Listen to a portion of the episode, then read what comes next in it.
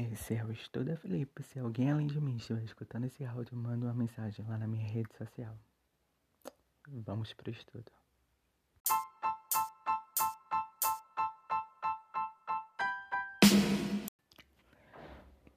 Súmula vinculante 51.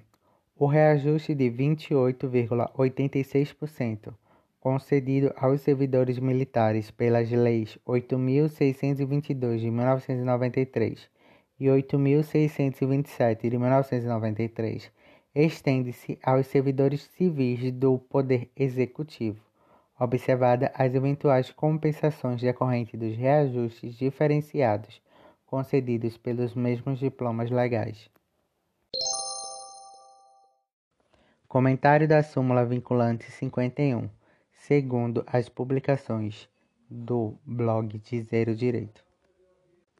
Antes da emenda constitucional 19 de 98, o artigo 37, inciso 10 da Constituição Federal previa que a revisão geral da remuneração dos servidores públicos civis deveria ser feita nos mesmos índices que a revisão geral da remuneração dos servidores públicos militares e vice-versa, havendo assim uma vinculação entre eles sendo feita sempre na mesma data.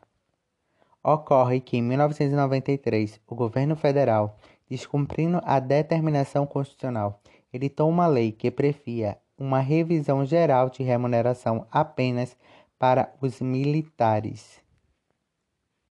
Então, os servidores públicos civis entraram com ações judiciais que foram acatadas pelo STF e que acabou ensejando essa súmula, havendo uma equiparidade, já que a própria Constituição previa essa extensão de remuneração para os servidores públicos civis e os servidores públicos militares.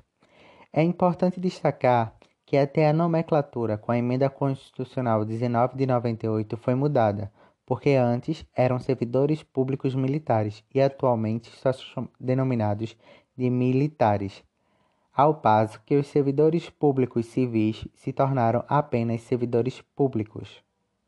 E essa equiparação entre os servidores públicos e os militares não existe mais através da emenda constitucional 19 de 98.